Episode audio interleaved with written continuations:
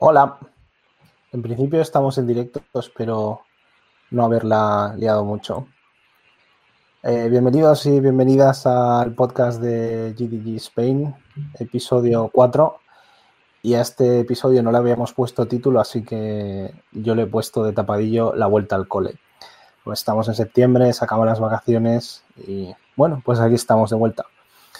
Eh, y bueno, este es un podcast sobre tecnología, comunidad, educación y lo organizamos entre los diferentes organizadores de Google Developer Groups de España. Y recuerda que este podcast está en Spotify, en Apple Podcast, en iBox, en Google Podcast y también estamos emitiendo en directo ahora en YouTube y en principio quedará grabado en YouTube también. Y hoy hacemos este programa unas cuantas personas. Eh, el primero es Mario Ezquerro. Hola Mario. Ay. Hola, buenas tardes, noches o mañanas si no sois desde el otro lado del, Pacífico. Y de Luciano, muy bien. ¿Qué tal estáis todos? Muy bien. Así. Bien. Y tenemos también aquí a Andreo, Andreo Ibáñez. ¿Qué tal? ¿Cómo estáis todos? Eso lo dejamos para después. Sigamos con las presentaciones que hoy tenemos muchos invitados. Sí, y tenemos hoy de invitada a Laura Morillo. Hola Laura. Hola. y hoy, además de la invitada, tenemos bola extra. Tenemos dos. Tenemos a María Encinar. Hola, María. Hola. Bueno, pues aquí estamos, aquí estamos todos. Eh, el último que falta soy yo, Orestes Escarracedo y cada uno venimos de alguna comunidad. Si os parece, decimos de dónde venimos, qué hacemos. Yo soy de GDG Vigo em, y ya está. Hola, eh, os recuerdo que yo soy de GDG La Rioja y de GDG Clau Español falta de una. y yo de Lleida, estamos al lado. Mario y yo al menos. Los demás todos en comunidad cerquita. Yo soy embajadora de Google Techmaker en GDG Madrid y además Google Developer Expert de la parte de cloud. Yo soy una morriñenta de GDG Asturias y ahora DevRel en Google. Bueno, pues genial. Pues muchas gracias a todos por estar aquí. Aparte, es un poco tarde, se nota, se nota que tenemos ganas. Y vamos a empezar como hacemos todos los programas. Tenemos diferentes secciones que intentamos cubrir. Eh, empezamos con educación. ¿Qué ha pasado con, educación desde el último podcast? ¿Qué noticias nuevas hay? ¿Qué eventos? Eh, Andreo, cuéntanos. Bueno, justamente hace escasos minutos hemos tenido un hangout en el cual estábamos muchos compañeros y compañeras de todas las comunidades europeas había como 60 personas, y es porque Almo, uno de nuestros DevRels, está gestionando una propuesta que ha hecho la comunidad europea, comunidad europea, pero que es interesante y los GDGs la vamos a promocionar, que se llama la Code Week Europe, Code Week Europa. Y vamos, básicamente se trata de que nos proponen que los GDGs entre el 5 y el 20 de octubre realicemos eventos formativos como los que ya estamos haciendo siempre, Study Jams o cualquier otro similar, en este caso, además, nos proponen que utilicemos Classroom, que es importante, porque es una tecnología que no mucha gente sabe que existe, porque está básicamente en la parte educativa, pero que además en un tiempo tenías que tener una, cuenta G para utilizarla y ahora está abierta a prácticamente todo el mundo. Y nos instan a que hagamos eh, actividades tipo Coding, Flutter, Cloud, Machine Learning y otros, para que sobre todo los más jóvenes entren en el tema de, del código. Yo creo que está muy bien y además vamos a intentar motivar especialmente desde el programa One Maker, que tenemos aquí dos lideresas en el tema para que también las chicas se apunten más y tal. O sea, yo creo que es una buena iniciativa y que hemos estado bastante rato hablándola y que muchos GDGs en breve estarán publicando sus actividades entre el 5 y el 20 de octubre. Qué bien, qué interesante. Material gratis para estudiar. Esto es genial. Eh, ¿Qué más tenemos, Mario? ¿Qué nos cuentas? Buenas, pues eh, siguiendo en, la línea, ya os aviso que nosotros ya estamos, antes de esta reunión que nos han hecho, ya estamos planificando desde Google Cloud Español emitir en español y no en inglés, que por eso es Cloud Español, eh, una serie de study jams acerca de Google Cloud eh, para aprender a manejar la plataforma y de introducción. coincide además con que nos acaba de presentar Google, lo ha presentado a través de la web, pues vamos a poner la URL después al final de todos los vídeos. Eh, que acaba de cambiar el sistema de créditos para eh, las universidades o los centros poder pedir créditos para utilizar de forma gratuita Google Cloud.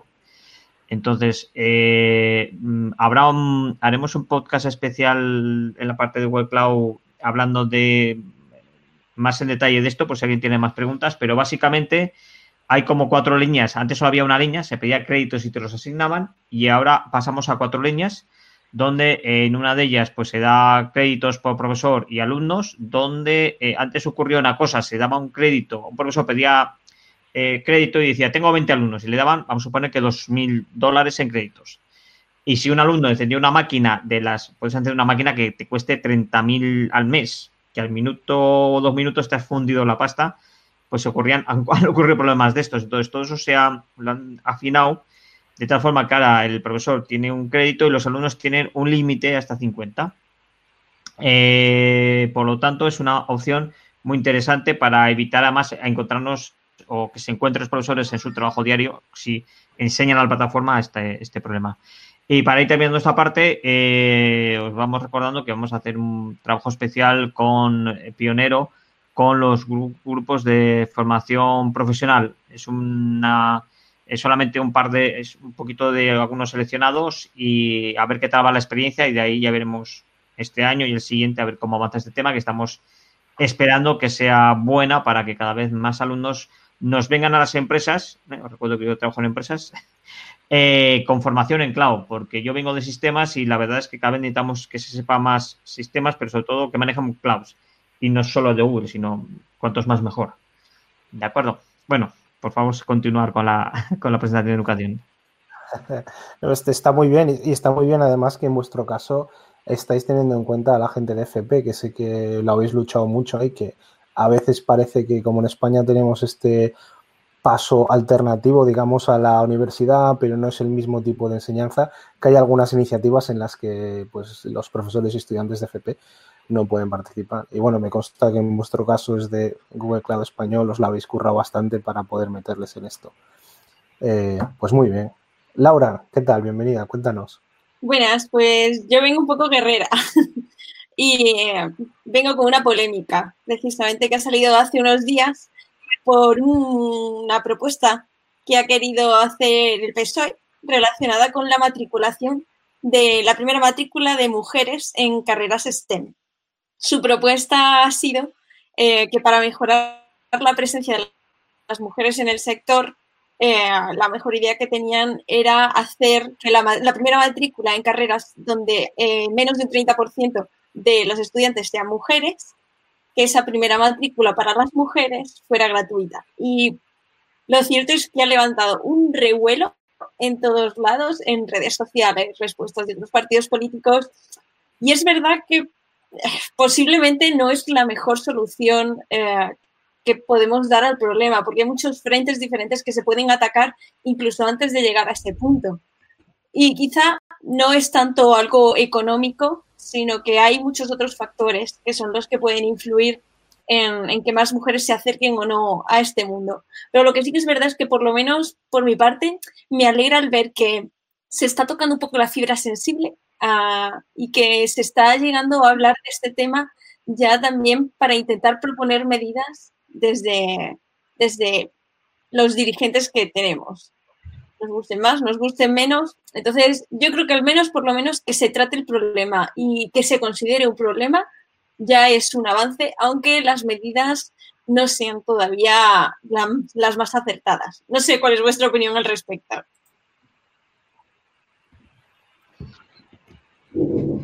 Venga, María, dispara. Ha tocado. no, os, os- os- os dejo que los chicos toméis la iniciativa Ay, bueno, en esto. Tengo curiosidad por saber no, qué, la, la verdad es que es todo un tema muy polémico, ¿no? Y, y es complicado, pero bueno, yo estoy de acuerdo con Laura. Yo creo que casi como dirán aquello que más vale mala publicidad que no tener publicidad y más vale que se hable del tema y que se busquen iniciativas que no se busquen. Que sea la más acertada del todo, pues no lo tengo claro, pero está bien que salga el tema, que se oiga, que se mueva y después que lo acierte o no, pues esperemos un tiempo. Yo creo que se va a quedar en agua de borrajas. Mi opinión particular sería que no es lo más acertado.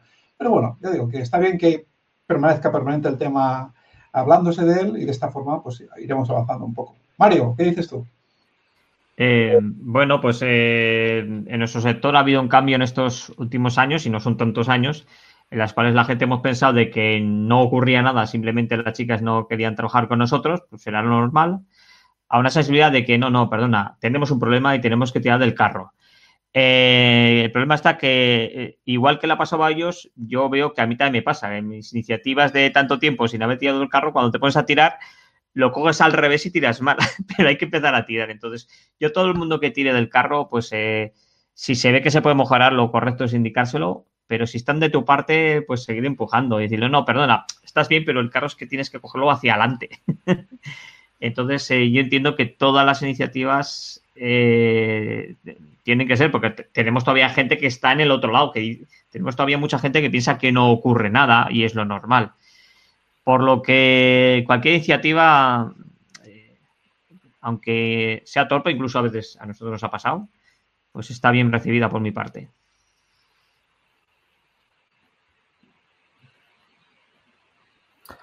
Nadie más se anima. Yo, yo diré que, que, bueno, que me parece muy bien que hablemos de estas cosas y que no tengamos miedo de hablar de política. A veces parece que política, religión, fútbol no se puede hablar porque la gente es muy fanática. Y, y, como dice Laura, yo también coincido que al final lo importante es que estemos hablando del tema, que se abra un debate. Eh, a lo mejor pues la medida no es la más acertada, pero también tenemos que pensar que en concreto desde la comunidad de GDG Spain creo que estamos un poco en una burbuja porque todos pensamos muy parecido, todos tenemos muy en cuenta la diversidad de género, diferentes tipos de diversidad y, y muchas veces hacemos eventos específicos para, para, llamar la atención sobre este tema.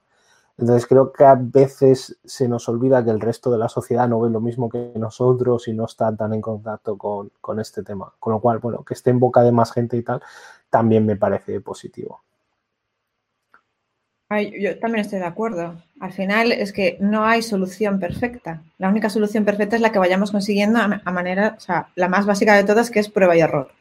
Entonces, siempre queremos, creemos que los políticos eh, tienen la, la, fórmula mágica de hacer las cosas cuando no es así. Porque si nosotros que estamos dentro de la comunidad, que esto nos importa especialmente, no sabemos solucionarlo, no podemos esperar que nadie lo haga. Entonces, en este sentido, cualquier pasito hacia adelante es bienvenido. Entiendo que pues, estamos todos de acuerdo que no son cosas perfectas, pero al menos se habla del tema y al menos se están dando pasos hacia adelante. Con lo cual, bienvenidas sean estas iniciativas, por imperfectas que sean. Pues sí, la verdad es un, es un tema bastante interesante.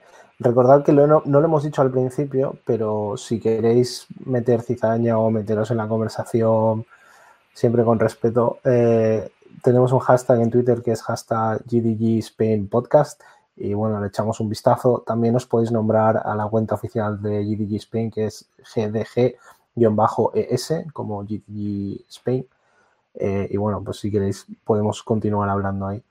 Eh, yo me, por mi parte en el tema de educación eh, no tenía ningún evento concreto en marcha. Yo eh, en mente quería ni ninguna actividad quería abrir un tema a ver si os parecía interesante y ver si habéis tenido alguna experiencia en este sentido.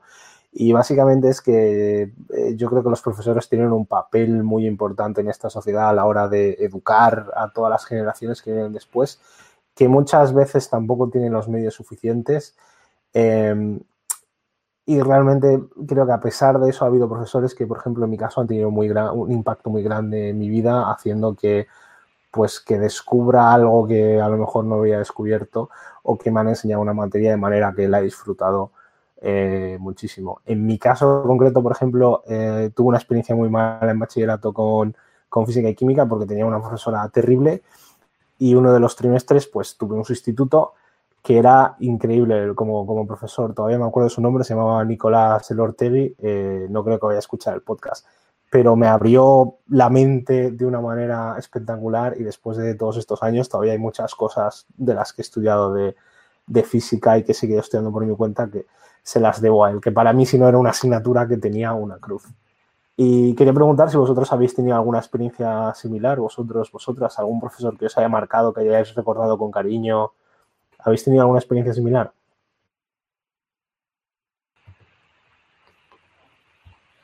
El silencio por respuesta. Mira, será, que Venga, dispara.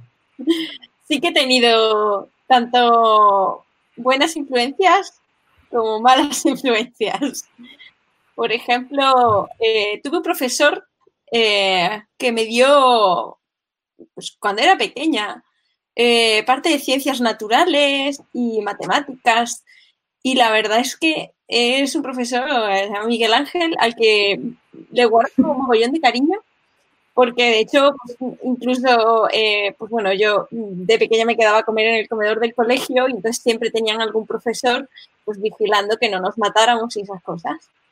Y muchas veces me iba incluso en el, en el descanso del recreo de la comida a hablar con él un rato y seguir hablando de diferentes cosas. Entonces, la verdad es que creo que es una persona que, que me influyó muy favorablemente.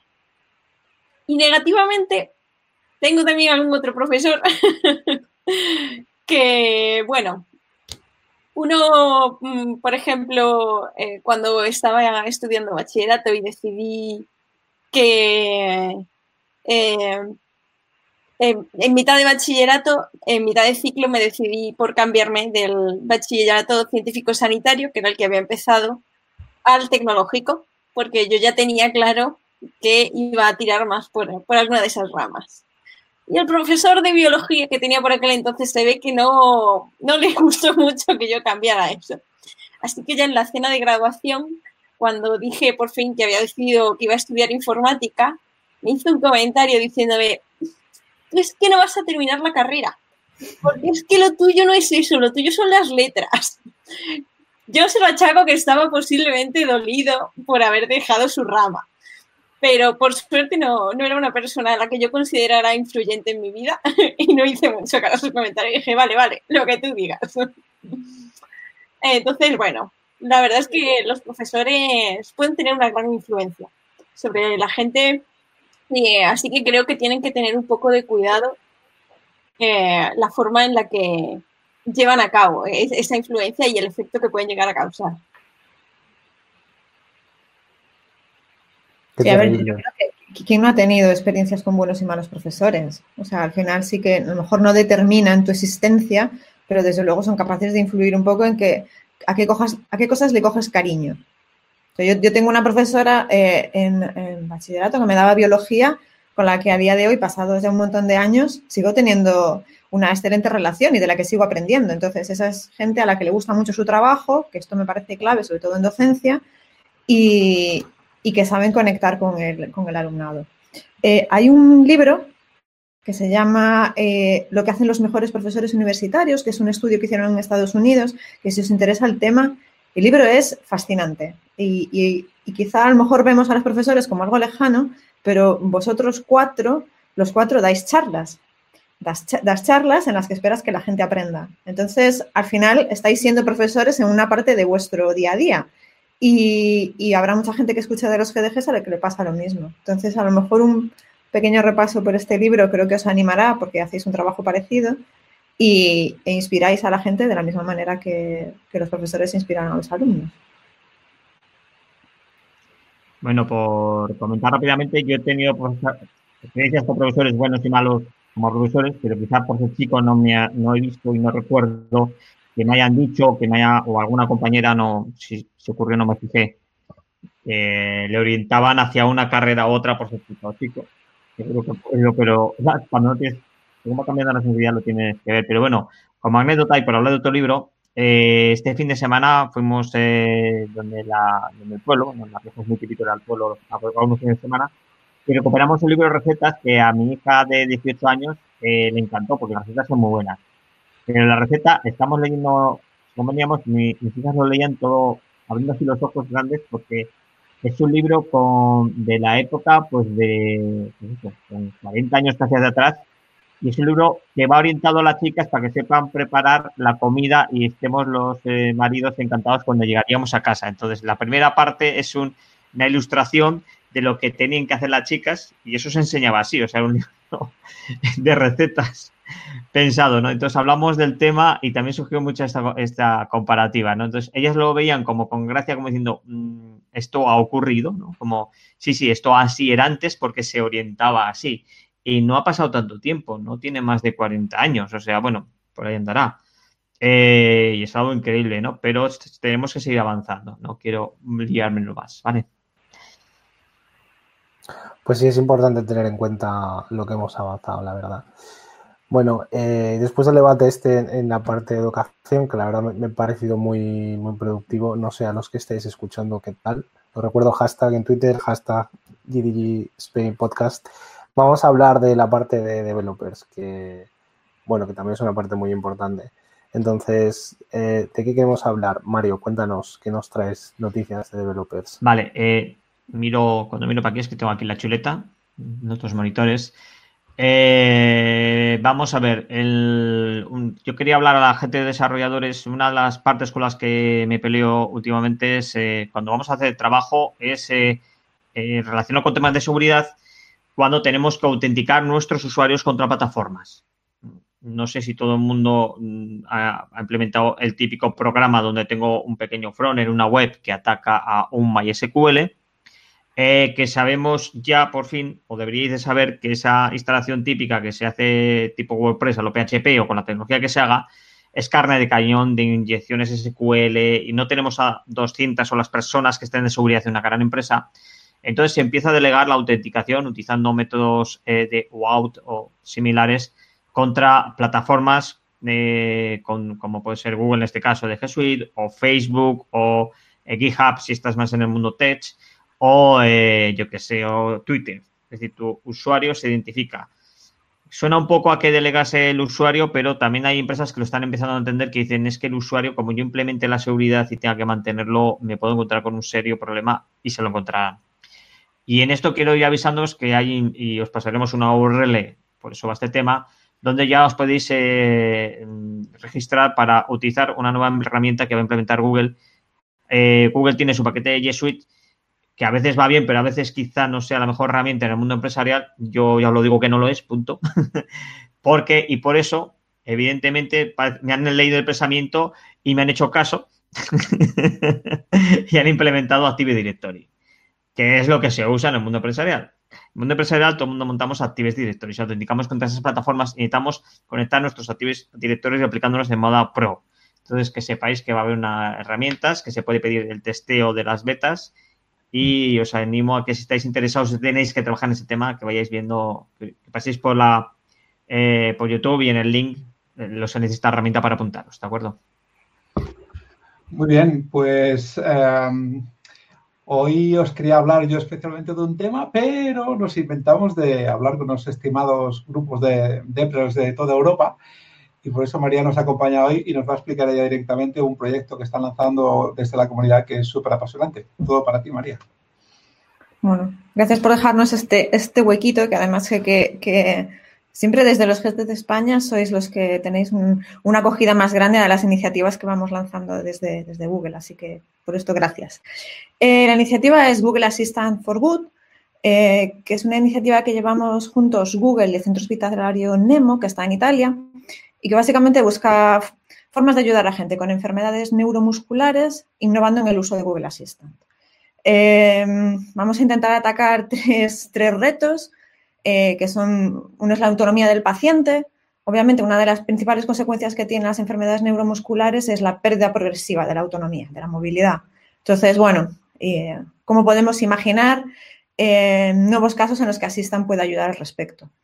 Después, la otra parte es la del entretenimiento. Parece que una vez que eres paciente o que eres enfermo, dejas de, querer hacer el resto de cosas en tu vida. Y en este caso hemos puesto el foco también en esto para que la gente que tenga una enfermedad neuromuscular pueda seguir teniendo una vida un poco más eh, normal y más completa y para esto necesita un espacio de entretenimiento. El reto aquí obviamente es cómo conseguir que el entretenimiento que usamos habitualmente esté disponible usando, usando la voz. Y el tercero es uno que, seguro que, la gente que, em, que cuida a personas enfermas lo va a entender muy bien y es precisamente eh, imaginar escenarios en los que Google Assistant es capaz de ayudar a personas que, cuidan de, estos enfermos con enfermedades eh, degenerativas. Entonces, bueno, hemos lanzado este, este reto que, espero que vosotros podáis poner en el enlace después eh, en el texto del vídeo o alguna forma, eh, que está, las inscripciones están abiertas hasta el 30 de septiembre pero que hay tiempo hasta el 30 de noviembre para desarrollar eh, las propuestas. Cualquier idea en estos tres retos o incluso de cualquier otro que se os pueda, que se os pueda ocurrir que facilite la vida a los enfermos de enfermedades neuromusculares, bueno, nosotros encantados de escucharlos y el Centro NEMO, que además son especialistas en Italia en este tipo de enfermedades, pues más todavía porque haremos que lleguen a, más gente. Y bueno, en este caso poco más tengo que contar. Si tenéis alguna, alguna duda, eh, a mí por Twitter, María Encinar, encantada de responder a cualquier cosa. Y si no, Rainbow Breath, que es eh, em, Alfredo Morresi, del equipo de, de, Developer Relation de Europa, es el líder de esta iniciativa y él con gusto atenderá cualquier cosa que, le preguntéis. Esto queda claro, María, que las dudas, Alfredo, pondremos su Twitter en el, en el link de YouTube y le agradecemos que haya estado con nosotros hoy. Así que, por favor, a mí me parece particularmente una iniciativa súper interesante curiosamente, cuando, cuando me llegó el primer feedback que Alfredo nos pidió algunos leads de, de opinar sobre el asunto, yo le dije que me hacía mucha gracia el nombre, porque ya habíamos hecho este año precisamente una campaña que le habíamos llamado exactamente igual, GDG for Good, y, y además Orestes colaboró, vino desde su tierra e hicimos un taller con sus, con sus tips y, y dedicado a hacer cosas con Assistant. O sea, como sea, es una cosa muy interesante. Y, y, además hay que, hay que siempre intentar hacer enfocar una parte de nuestro, nuestro tiempo y de nuestro esfuerzo a, actividades que sean, digamos, sociales, que digo yo, me gusta decir. Y en este caso, pues es una iniciativa muy loable que vamos a promocionar a tope, lo estamos haciendo y a ver si tenemos suerte y mucha gente se apunta. Eh, no sé si Oreste se te ocurre alguna idea de enlazarlo con el taller que, has hecho y que hemos hecho alguna vez juntos de, los chips para la Assistant. Estás muteado. Bueno, primer, primer error técnico de la tarde, es comprensible. Eh, si tenéis algún podéis hacer en Twitter. Además, en, España hay un montón de gente que es bastante buena con, Google Assistant. Eh, no sé si poner una lista de ellos y tal para que podáis molestarles. Eh, yo iba a decir que, bueno, lo mismo que has dicho tú, Andreo, que se me hizo muy curioso que reutilizan el nombre porque el evento que organizaste pues en abril, creo que fue, fue muy bueno. Yo fue la primera vez que he participado en un evento de este estilo, digamos, con, iniciativa social y ver desde cerca, pues bueno, personas que tienen otros problemas que nosotros no tenemos y ver cómo interactúan con toda esta tecnología que a nosotros nos puede parecer un juguete, pero que realmente tiene eh, un gran uso eh, para ellos, me pareció una cosa muy chula. Y bueno, es genial que Google haga este tipo de cosas. Así que los que seáis developers y estáis escuchando, por favor, mandad propuestas, explicar un poquito ahí algún ejemplo que al final es por una es por una buena causa. ¿Qué me dejas hacer un spoiler de 10 segundos? Hoy que estás tú de guía. Mario, ¿haremos cosas con, con Assistant y Alpargatas en noviembre? Sí. Pues ya está, no podemos decir nada más. Estamos preparando una cosa muy simpática. Pero ahora no vamos a explicarlo porque hoy es el día de, de la iniciativa esta y hay que trabajar por ella. Pero que sepáis, estamos preparando una muy chula y que lo vamos a preparar haremos aquí el Best de Lleida, después lo explicaré, pero estará parametrizada para que los demás GDGs de todos los sitios puedan utilizarla. Y hasta aquí podemos contar. ¿Algunos spoilers? eh, bueno, moviéndonos un poco, yo creo que la parte un poco más heavy de debate ya le hemos pasado, estas cosas son un poco más light. Entonces, yo para la parte de desarrollo lo que había traído simplemente es una noticia que GitHub eh, GitHub que muchísima gente utiliza para almacenar código. Hay gente que no se fía mucho de él, pero bueno, es una plataforma enorme. Eh, hace el año pasado, creo que fue, sacaron una, una feature que se llama Actions, que es para scriptar y hacer pipelines y hacer tareas automatizadas en los repositorios. Y hace poco han anunciado que han añadido eh, la feature para poder hacer integración continua y despliegue continuo desde las actions. Con lo cual, ahora mismo tenemos una pedazo de plataforma eh, en GitHub genial. Y hay un vídeo muy bueno, eh, bueno, os pondremos los links al final, que explican cómo funciona y enseñan algunos ejemplos que son muy, muy interesantes. Eso es por mi parte la parte de developers y nos falta Laura. Laura, ¿qué nos traes de developers?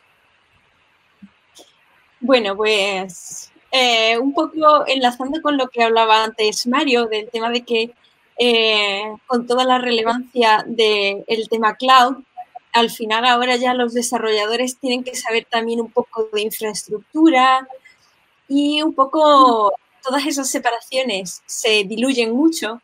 Me pidieron para un evento al que eh, voy próximamente si podía prepararme una charla sobre DevOps y cómo eh, nosotros hacemos DevOps en Cita, qué herramientas usamos, eh, cómo influyen las diferentes herramientas. Entonces me hizo mucha gracia, porque también además eh, hacía apenas unos meses había hablado también en el grupo de DevOps Madrid y es gracioso cuando empiezas a hablar con la gente y dices, vale, pero para ti, ¿qué es DevOps?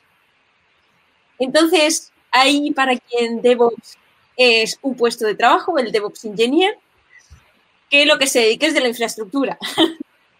hay quien no dice, no, DevOps es que eh, hay quien pone el grito en el cielo cuando ve DevOps, DevOps Engineer en una oferta de trabajo. Pues dice, es que DevOps no es un puesto. DevOps tiene que ser una cultura de toda la empresa.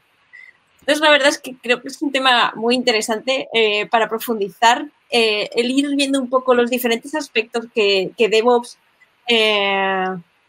debería abarcar porque tiene demasiadas interpretaciones y un poco eh, me gustó mucho, hay quien lo llama un framework, hay quien lo llama como un modelo para definir DevOps basado en las siglas CALMS, que es un poco de cultura, automatización, uh, Lean, que no sé cómo traducirlo, pero basado un poco en, el tema de metodologías ágiles y un desarrollo Lean, eh, la importancia de las métricas y también de compartir.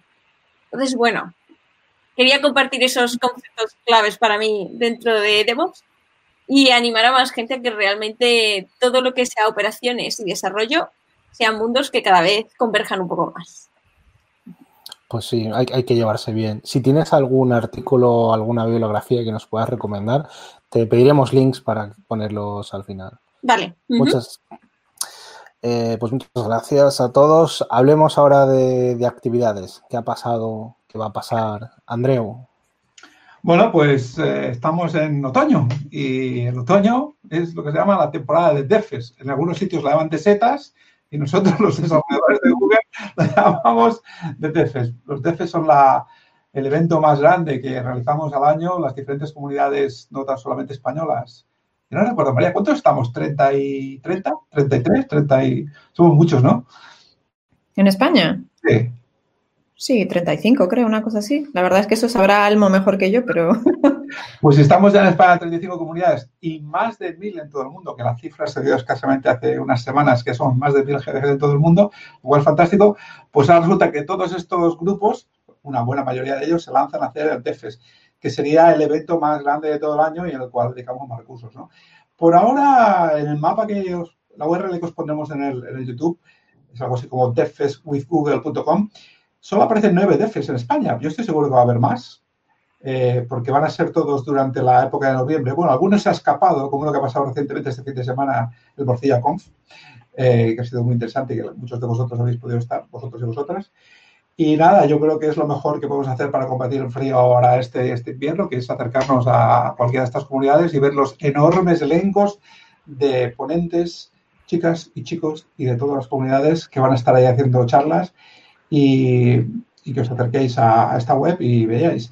Yo particularmente quería hacer el comentario de que, como creo que se empezó a hacer en Asturias y se ha repetido en algunos sitios más de toda España, eh, nosotros en Lérida hacemos una versión que, que se llama High School Developers Parade, y es que orientamos un poquito más la actividad no solamente a los ingenieros que están formados y que buscan conocimiento, sino también a, esa gente más joven que está todavía en bachillerato, en ciclos o incluso acabando, acabando la ESO, que busca empezar a moverse y, que tiene una cierta, un cierto interés. ¿no?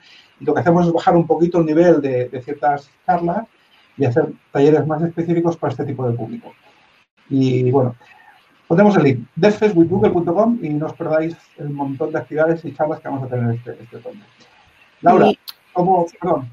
Si me dejáis meter un poco baza aquí, y es baza de orgullo además de GDG Spain y, de España en general. Eh, hay otra web que es, que es eh, un bit.ly, bit.ly Fest en plural 2019, que ahí podéis encontrar eh, todos los DevFest que están sucediendo en el mundo o que van a pasar en el mundo.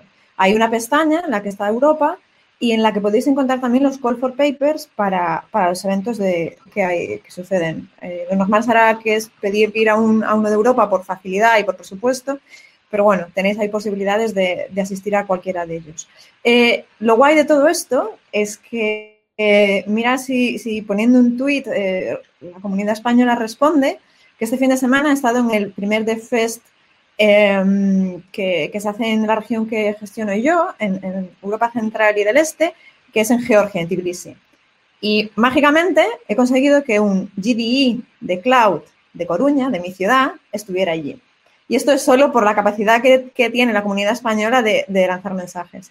Es, ¿Y qué más? Pues que en el que habrá a finales de septiembre, en Grecia, estará Inés Huertas, que también forma parte eh, pues, de Women Makers y forma eh, R-Ladies. Así que, ¿qué más me gustaría que, que veros venir a, a otras zonas de, de, Europa a presumir de, de comunidad y que si tenéis a otros organizadores de otros sitios, que los aceptéis en vuestros, en vuestros GDGs y el GDG Europa será algo eh, que consigamos entre todos. Como, como has cogido la, el relevo, déjame que te haga un comentario. Ahora te hablo de, Sorry, de organizadora a Deprel. Y es que a mí particularmente, no sé si a los demás os ha pasado, pero me ha gustado mucho que este año los GDs han puesto las pilas. Porque he recibido mmm, como 10 correos de GDs ofreciéndose a venir a, nuestro evento, lo cual obviamente no había pasado nunca. Y esto quiere decir que esta, esta documentación y trabajo que está haciendo intento, interno de, de, coordinar todos los equipos se nota, porque yo estoy encantado. E incluso más de uno, obviamente le tengo que decir que no, pero con más de uno persiguiéndote, que quiero venir, digo, tú ya sabes dónde estás yendo. Es como, como Lérida, es un sitio bastante complicado. Está Laura, que está en Madrid, bueno, ahora mismo no está sentada, pero hay sitios en que son más, más complejos, ¿no? Y sí, sí, ya sé cómo llegar, me interesa, quiero, quiero explicar mi tema yo, o sea, que en ese sentido felicitaros porque ha habido ahí una dinámica muy interesante y eso quiere decir que de fuera van a venir, de aquí van a salir hacia afuera y que hay esa cross-pollinization, esa unión de los grupos y se están dando y es muy chulo. Bueno, al final esto es un, un trabajo de entre todos, ¿eh? O sea, vosotros haciendo los eventos y nosotros intentando facilitaros un poco. Pero sí que, y bueno, me alegro. Me alegro que las cosas estén saliendo bien. Pues sí, sí, la verdad es que tenemos motivos para, para estar contentos. Y bueno, además de DevFest hay más cosas, ¿verdad, Laura? Este otoño pasan muchas más. Sí, no solo de DevFest vive el hombre ni la mujer, pero encima es que además parece que con la vuelta al cole se reactiva todo y los meses de septiembre a diciembre son una vorágine de eventos en mogollón de sitios.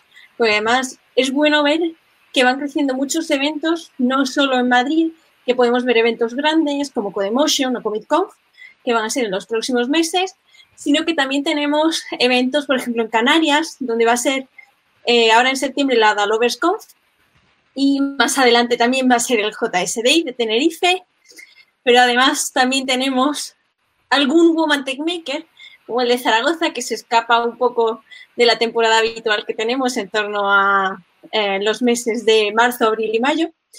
Y bueno, pues ya también adelantaros que hablando de Woman Tech Maker, eh, para aquellos que os pueda interesar el Woman Tech Maker de Madrid, estamos ya empezando a trabajar en la edición del próximo 2020 y eh, seguís nuestro Twitter, pronto tendréis noticias. Porque es lo que toca, a reactivar las cosas y empezar a moverse para seguir organizando. Pues sí, qué, qué montón de cosas pasan. Eh, Mario, ¿qué nos cuentas? Bueno, yo recuerdo que nuestra comunidad amiga de NS Spain, en La Rioja, de aquí de La Rioja, pues celebran ya en nada, el 18, 19 y 20. Van a estar aquí dándolo todo la comunidad de programadores sobre iOS, eh, plataformas eh, que no tienen nada que ver con Android, porque son de iPhone los vamos a tener. Además, suele coincidir estas fechas con el lanzamiento nuevamente de las versiones de iOS, han coincidido históricamente y además se, se queda esta fecha, eh, este proyecto, gracias a Borja Renarias y a Luis, eh, se, en, quedan aquí porque coincide más con los amateos, o sea que, nos, que nos, dentro de unas semanas vamos a estar aquí muy a tope con un montón de gente, han vendido todas las entradas como siempre, traen unos ponentes muy top y la URL es NS, NSS ¿no? En Spain, eh, en .com. Entonces, podréis seguir la información en remoto los que no tengáis la suerte de estar por aquí. Estaremos apoyando la entrada y registrando a la gente. Y nosotros, por supuesto, a nivel local seguiremos con otros eventos, pero eso ya lo dejaremos para otro día. ¿De acuerdo? Pues nos aseguremos de, nos aseguraremos de poner enlaces a todo, a todo esto. Eh, por mi parte, yo solamente quería comentar que dentro de un par de semanas en Madrid es el Firebase Summit, que es una pasada porque es el evento eh, mundial de Firebase anual y este año lo hace en Madrid, que otro motivo por los que España pues, está ahí en el, top del top, que ahora nos eligen para hacer eventos de este tipo, es una pasada. Y aunque no puedes venir, pues todas las charlas se suelen grabar como las del IO y bueno, hablaremos del tema y pondremos enlaces a, las entradas. También se pueden ver en streaming seguro. O sea que estad, atentos a. Estad atentos y atentas a, esto.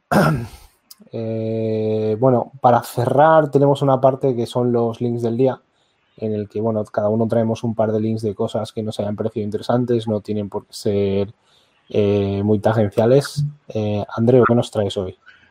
Bueno, pues como continuando lo que comentaba Laura, de que empezamos de nuevo el curso y atacamos con todo, pues yo simplemente quería hacer un pequeño recordatorio a que desde la comunidad mantenemos eh, un montón de redes sociales, algunas más actualizadas que otras, y hacemos contenidos como el público de hoy, y que básicamente tenemos pues un blog que es gdg.es, donde tenéis información general de, de, todos o de la mayoría de los, de los grupos de España, porque a veces está poquito desactualizado porque salen, son como las setas, salen, algunos no acaban de aguantar, desaparecen, algunos aguantan, bueno, pero generalmente está muy bien actualizado.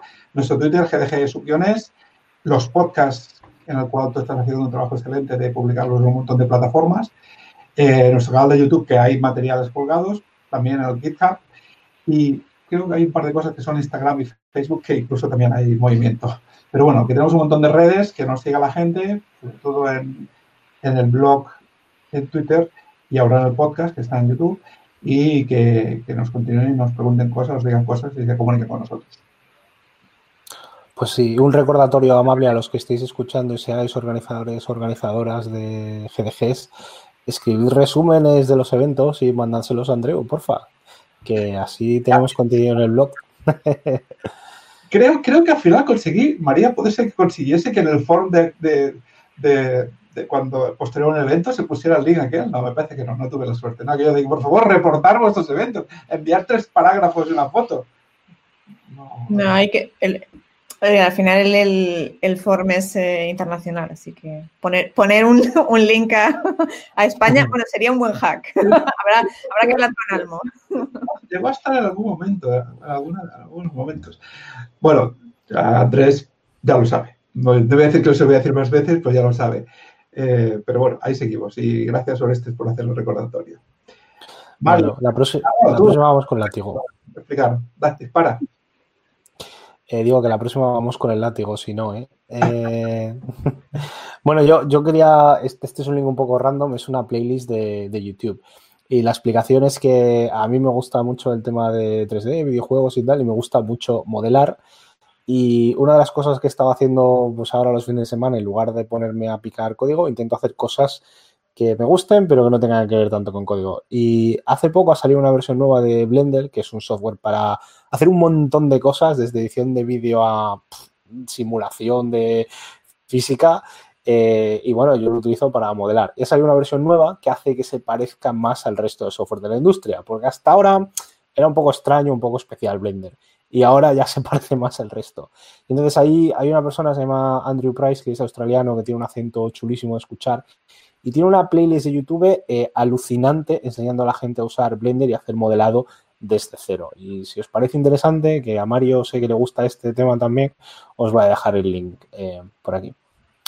Eh, Laura, ¿tú qué nos traes? También, también hay más gente que le gusta el 3D, ¿eh? usted, usted perdone.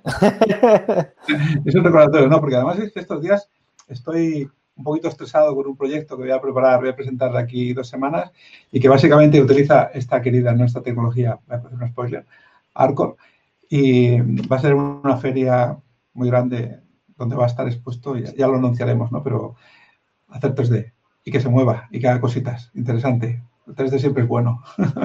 Qué bueno. El, problema, el problema que tenemos contigo, Andreu, es que sabes tantas cosas que acabamos antes preguntándote qué es lo que no haces. Next, next. ¿Quién le toca ahora? Mario. Mario, cuéntanos. Eh, sí, vamos a decir. Bueno, yo también lo sabes, lo has dicho efectivamente porque también yo le meto al 2.8. He pasado, ya me he animado al 2.8, ya lo tengo instalado en mi máquina Y bueno, ya el, si el otro cuando la manejas te gusta, has hecho es brutal, la queda muy fino, muy bien, muy pro y es muy, es muy, muy high, no sé, me, me mola mucho, la verdad. Voy a ver esos vídeos que no los conocía, así practicaré mi super inglés de la muerte, que no es que sea para tirar cohetes, pero va a seguir tu link. Venga, que me he liado. Eh, yo os voy a recordar, eh, como siempre, que hay un canal global eh, para unir a todas las comunidades que se quieran apuntar en torno a un único Slack.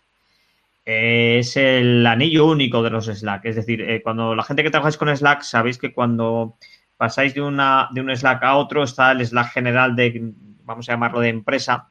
Entonces, os vamos a pasar un link eh, con un autoenlace para autoinvitarse porque es automático, no hay que pedir permiso, que quiera registrarse, registra. Entonces, dentro hay algunas cuantas comunidades GDGs totalmente abiertas y o no GDGs. Lo que buscan es, eh, sobre todo, que el que esté interesado, cuando te, des, cuando te vas a desplazar, no tengas que localizar a ver dónde se está hablando todo y se coordina. Entonces, cuando más gente se pueda meter en este Slack, más fácil es de coordinarse porque tú estás en el GDG en el caso de La Rioja o quieres ir a el GDG de Madrid, los tienes ahí en las partes de comunidad porque es totalmente, este es totalmente abierto a todo el mundo que se quiera y ayuda a, a, registrar y a funcionar con más gente. Entonces tenéis el link y os invito a usarlo ya. Cualquier comunidad que no sepa dónde meterse, pues que se metan.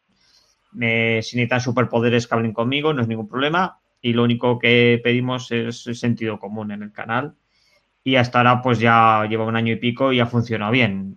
No ha habido que cortar nadie dedos. Entonces entiendo que es una buena idea y os invito a ella. ¿De acuerdo? Qué bueno, así centralizando.